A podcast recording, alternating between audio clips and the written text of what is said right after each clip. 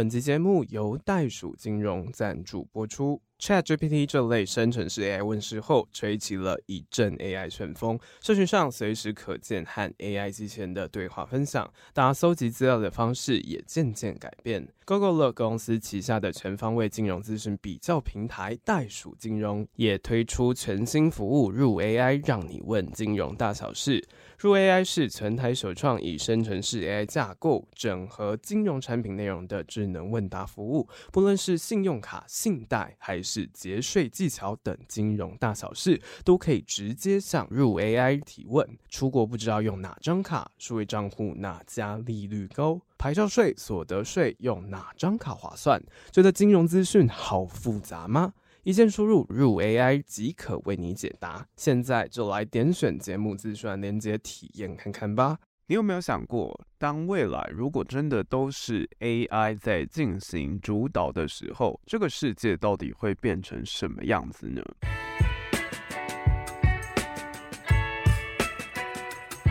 欢迎加入怪兽科技公司，我是王正浩。不知不觉呢，其实就已经来到我们前导篇的尾声了。今天这集的资讯片，我们要来聊到的是有关于我们最近非常夯的一个新闻，就是马斯克带头呼吁暂停开发 AI 这件事情。相信如果你是对于 AI 有长期关注的人，应该都有感受到，从去年开始，Midjourney。这一类型的东西一开始推出的时候，感觉不怎么样。到后面就如同我们第一季有介绍过的，它居然是可以去赢得画画比赛的。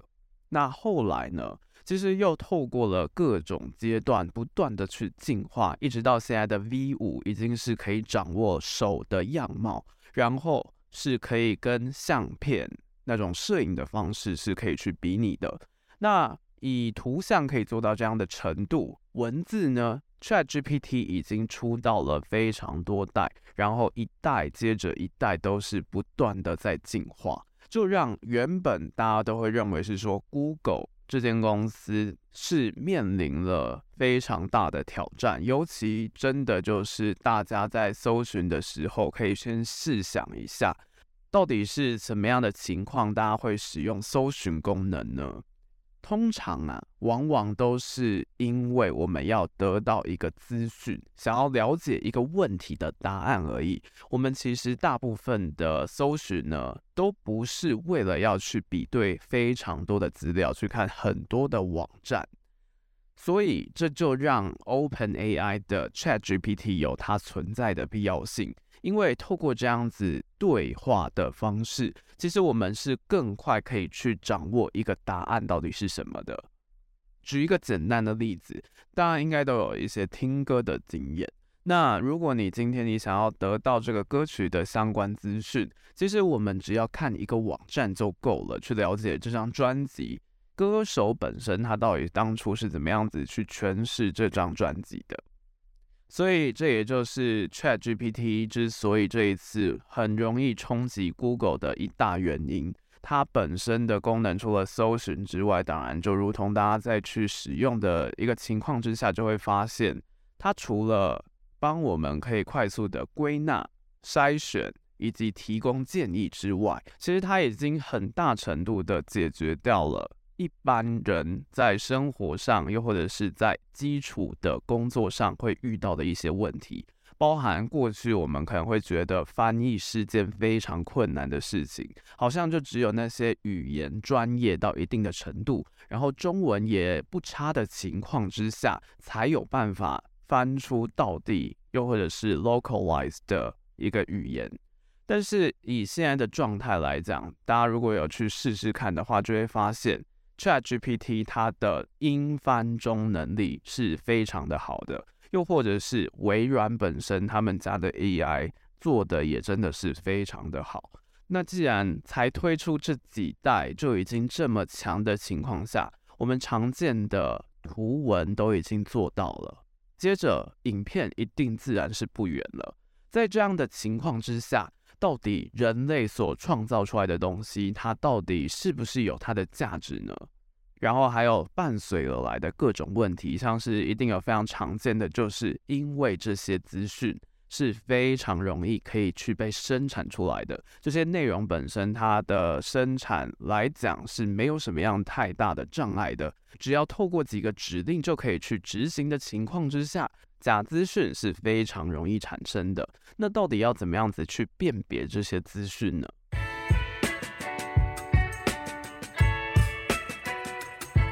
所以啊，其实就有蛮多的人在进行一些讨论。那也因为这样子，有非常多不确定性的情况，包含像是这些假资讯会很快的去被生成，又或者是说这些 AI 它其实已经开放的太快了，它已经比过去我们认为不管像是 AR、VR 这些热潮来讲，它更容易的走进一般人的生活当中。这样的情况是非常危险的，所以就有一派是以马斯克还有苹果共同创办人 Steve Wozniak 为代表的一些 AI 研究人员就联署了公开信，就要呼吁所有的 AI 实验室可以暂停训练比 GPT-4 更先进的模型，至少停留半年。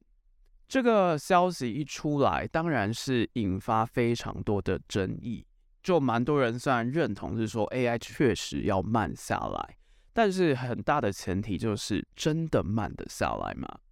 如果慢了下来，假设真的美国签了说我们就暂停研发 AI 吧，那其他的国家，俄罗斯、中国他们会放手不让 AI 继续执行吗？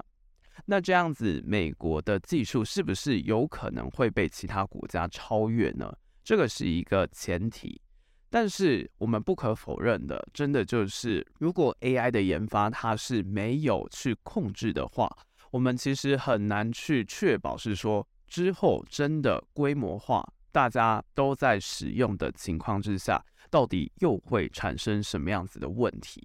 那讲到这里呢，我们可以再继续进一步的来了解一下，到底什么是 GPT。那在这里呢，我们可以稍微讲解一下这个背景。相信如果有在关注科技的大家，应该都有了解到，OpenAI 其实就是 GPT 背后的实验室以及非营利组织。那这个组织其实当初是有很多人，包括这次阻挡说要暂停开发的马斯克，他们共同集资创立的。其实它作为一家是非营利组织，它很大的目的。是希望可以透过开源的方式，让大家可以获知到底这些人工智慧技术的一些发展到底可以演进到什么样的程度。但马斯克他自己其实也有讲，我们都知道 Google 的人工智慧其实是蛮不错的，之前还曾经透过 AlphaGo 的形式去赢了围棋比赛，所以其实外界很大程度的就会认为是说 Google 的 AI 一定不差。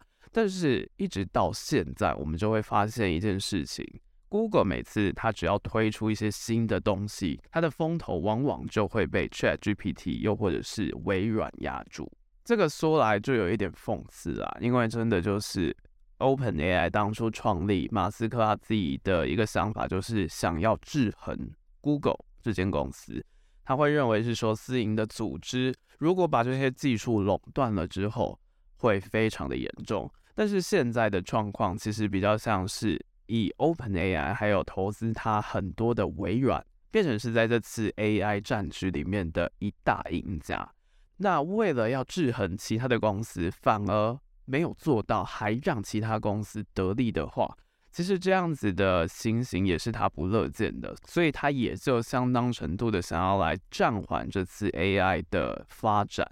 包括像是以政府端来讲，有意大利认为他们 OpenAI 有数据泄露的隐私问题，又或者是现在也有非常多的国家开始会认为是说，必须要透过监管的方式去确保大家在使用 AI 来讲是有合乎一定规范的。感觉上就是以 Google、微软还有 OpenAI 为主的 AI 研发战争。那最近呢，亚马逊也开始加入了这场生成式 AI 的竞赛，就有将 AWS 他们的云端运算服务融入进去，然后想要协助用户，想要协助客户去开发像是聊天机器人，又或者是图像生成的服务。所以显见，目前的科技巨头非常的重视 AI 相关的研发。那如果这个时间点停下来了，真的有办法去应对目前现在大量生成的各种疑问吗？包含像是。AI 它到底可以做到什么样的程度？它已经发展到了一个我们其实已经不需要 GPT-5 那么样先进的能力，以现在 GPT-4 又或者是 GPT-4.5 的能力，其实就已经足够胜任目前绝大部分的任务了。那到底要做到什么样的程度呢？这个一定是一个问号。那再来第二点，真的就是我们能够怎么样子去运用 AI。在这样子快速变化的社会当中，AI 的存在，它究竟又是什么样的角色呢？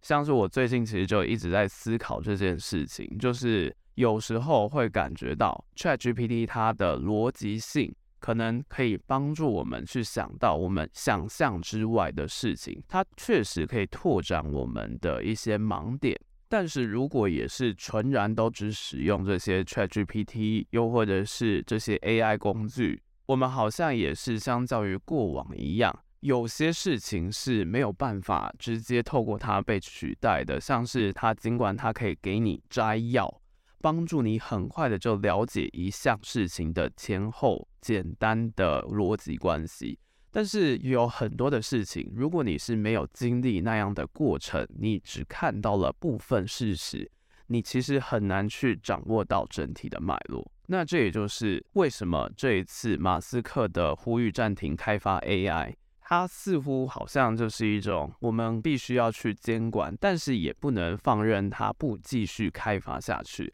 因为现在的一个利弊关系来讲。它真的已经回不去了，我们真的就是要迎来这样与 AI 共存的世界了。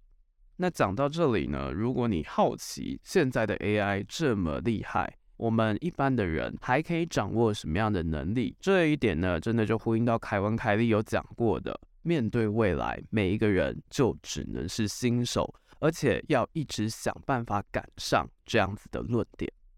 当然啊，这个问题真的就是全部的人，我们所有的人都必须要去面对的。究竟个人要怎么样子去面对呢？欢迎，如果你有兴趣的话，都欢迎你去订阅我们的《怪兽双周快报》，就会再去分享我从其他的书当中看到的一些观点。那今天的内容就到这里结束啦。下一次呢，就是我们前导节目的最后一集实战篇，也希望你喜欢这一季的怪兽科技公司。那如果有什么样的问题，又或者是想要跟我来分享的，都欢迎你在 Apple Podcast 又或者是 Spotify 的留言区跟我们分享，又或者是到 IG 来私讯哦。这里是怪兽科技公司，我是王正浩，大家拜拜。